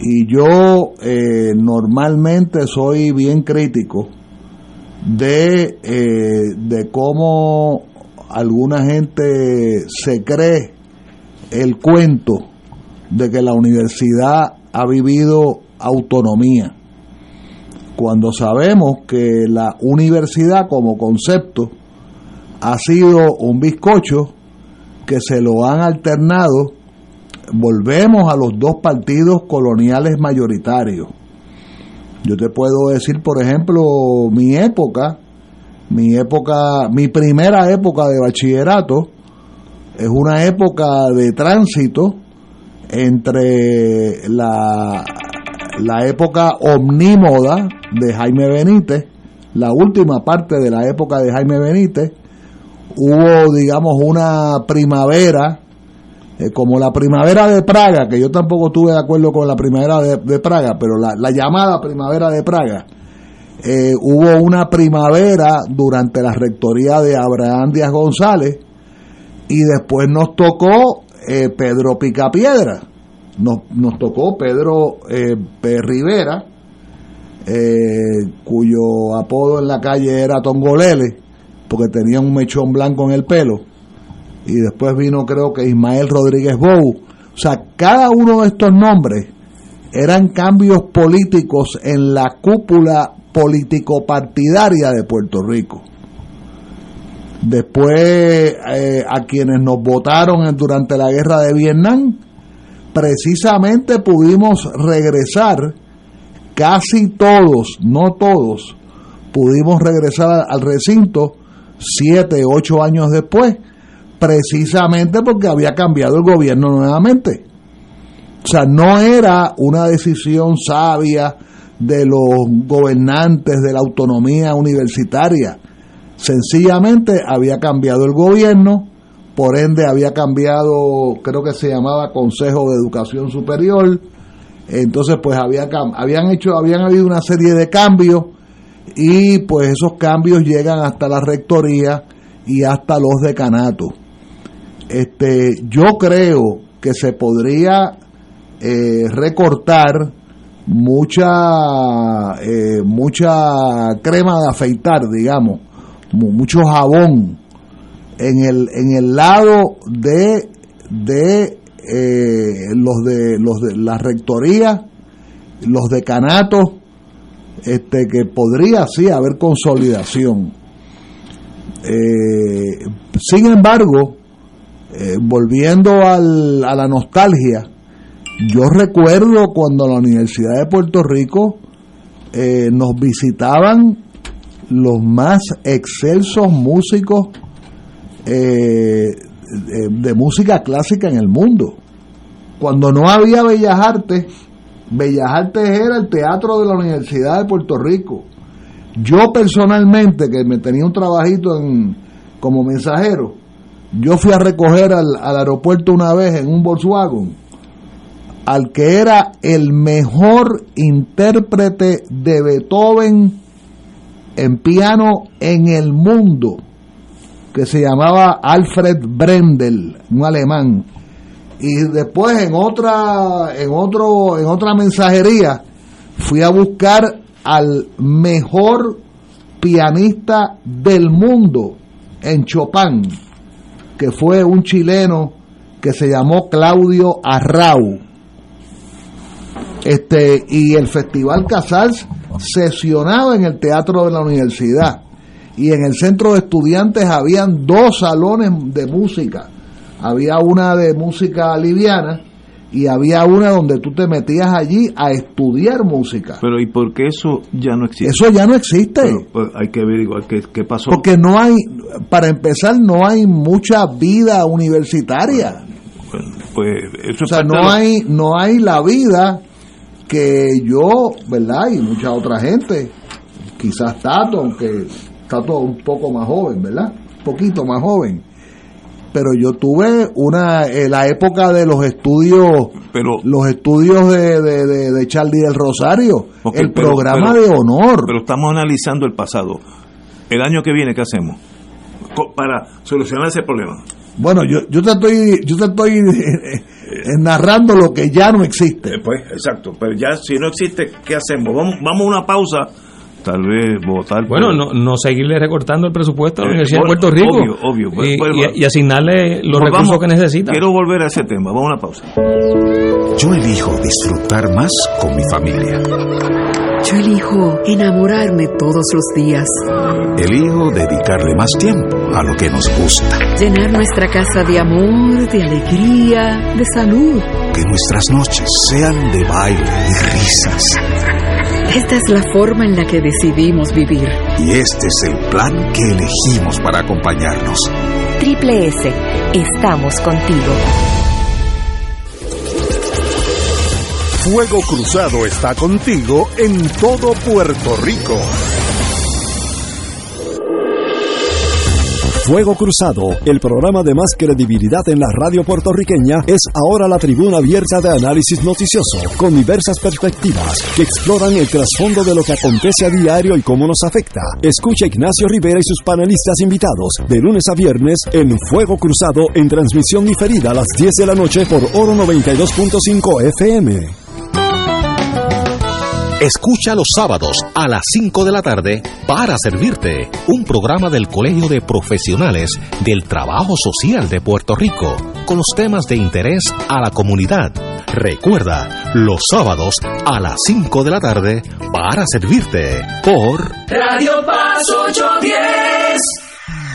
Cada sábado de 9 a 11 de la mañana tendrás un encuentro con De Frente con la Verdad, donde se discuten asuntos que tocan de cerca la actualidad en todas sus perspectivas, las historias que afectan a tu diario vivir, estos y otros temas analizados desde el punto de vista evangélico. De Frente con la Verdad, todos los sábados de 9 a 11 de la mañana por Radio Paz 810.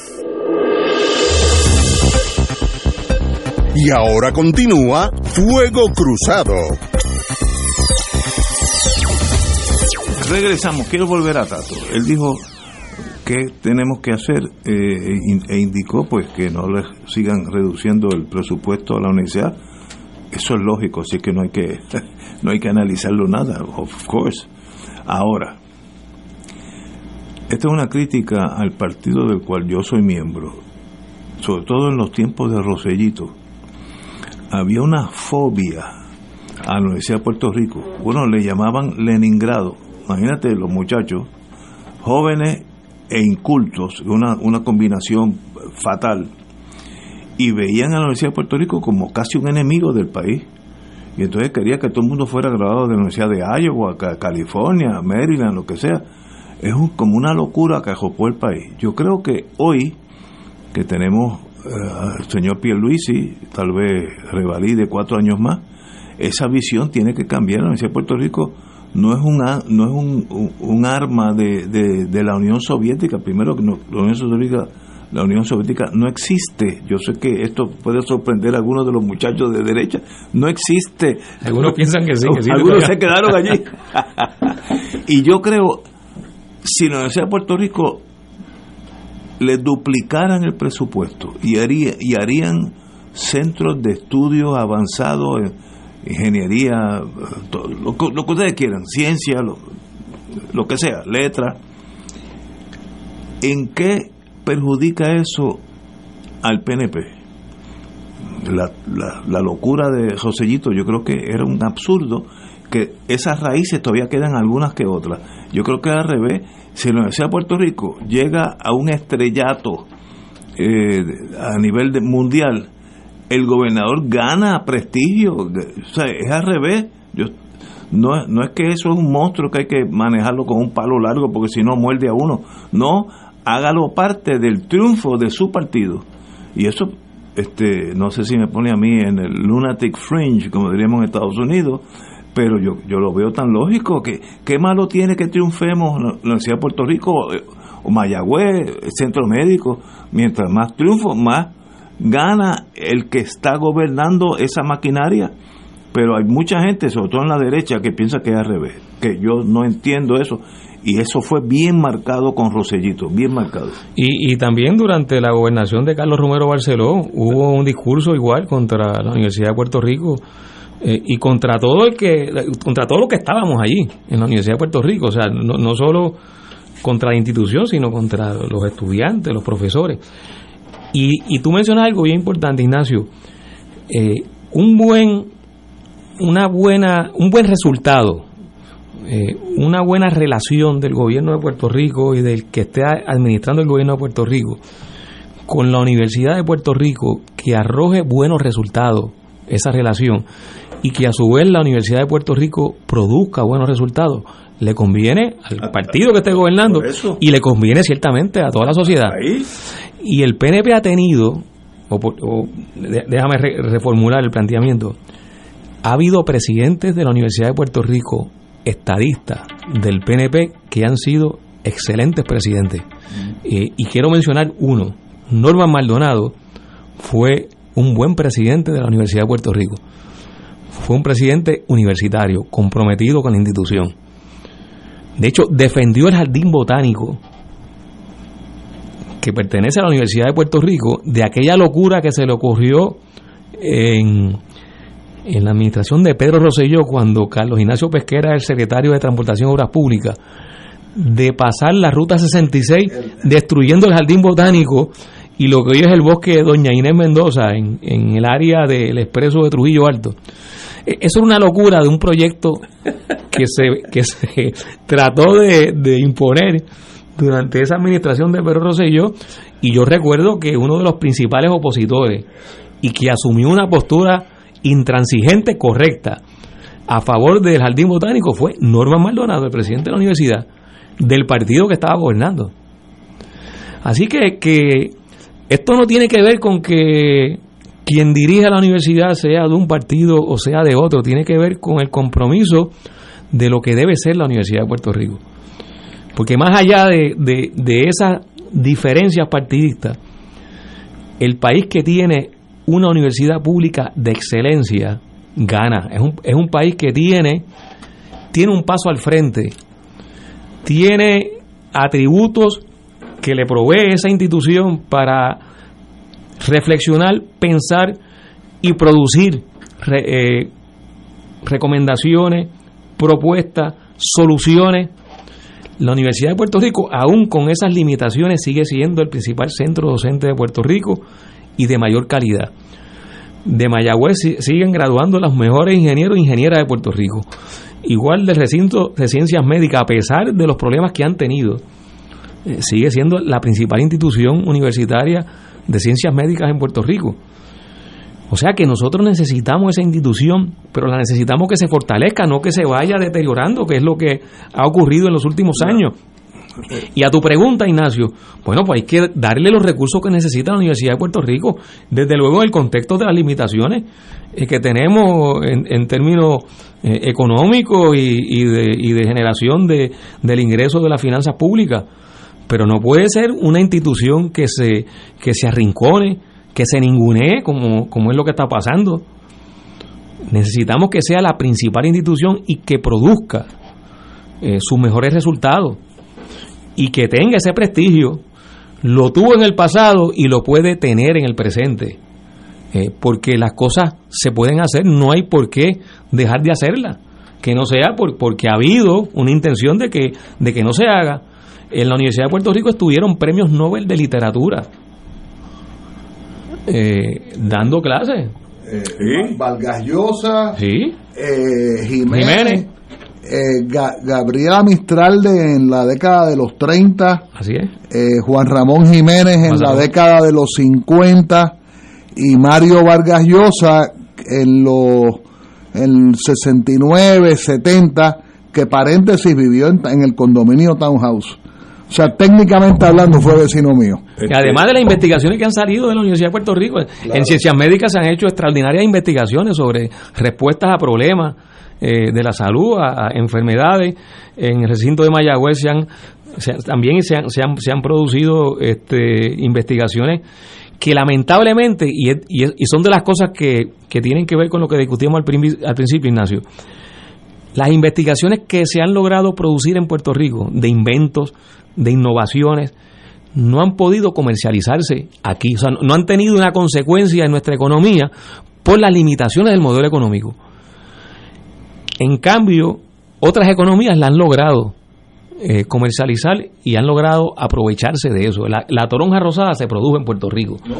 Sí, la toronja rosada es un invento Tan nuestro, bueno- de, tan de bueno nuestras que- investigaciones. Eh, ¿Quién la comercializó? Pues las empresas agrícolas en California y creo que también los israelitas. Pero, ¿por qué nosotros no la comercializamos? Pues las limitaciones del modelo económico.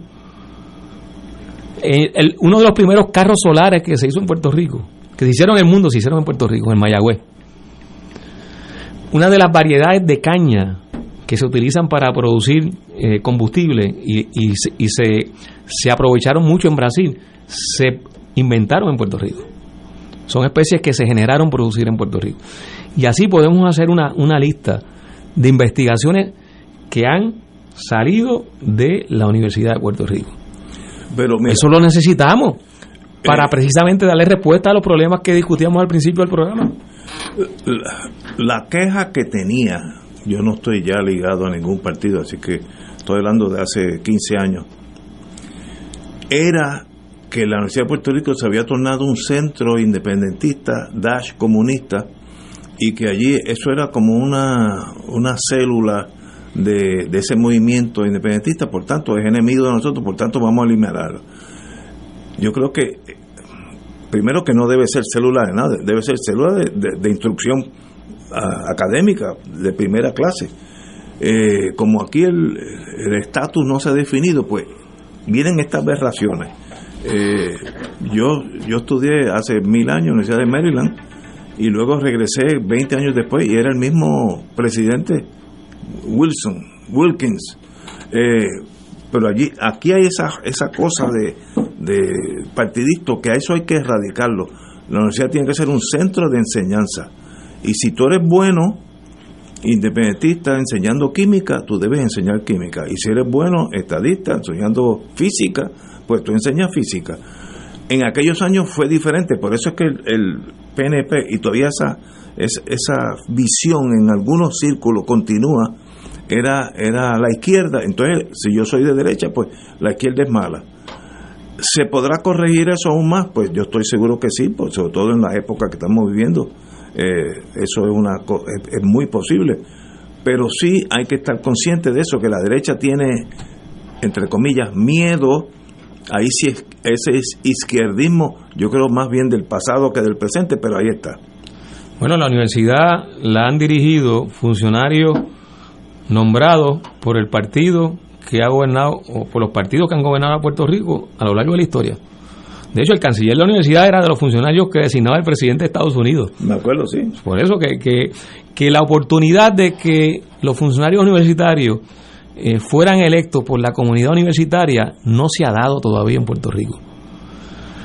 Quienes han dirigido la universidad han sido funcionarios designados o influenciado en su nombramiento por el PNP y el Partido Popular Democrático. Así que esa visión de esos sectores que tú planteas, Ignacio, eh, de ultraderecha, de que la universidad está en manos de los independentistas, pues, pues es falaz, o sea, no tiene nada que ver con, con, la historia de verdad no, no, sí, y con la realidad. estoy diciendo la visión, sobre todo marcada bajo el rosellito.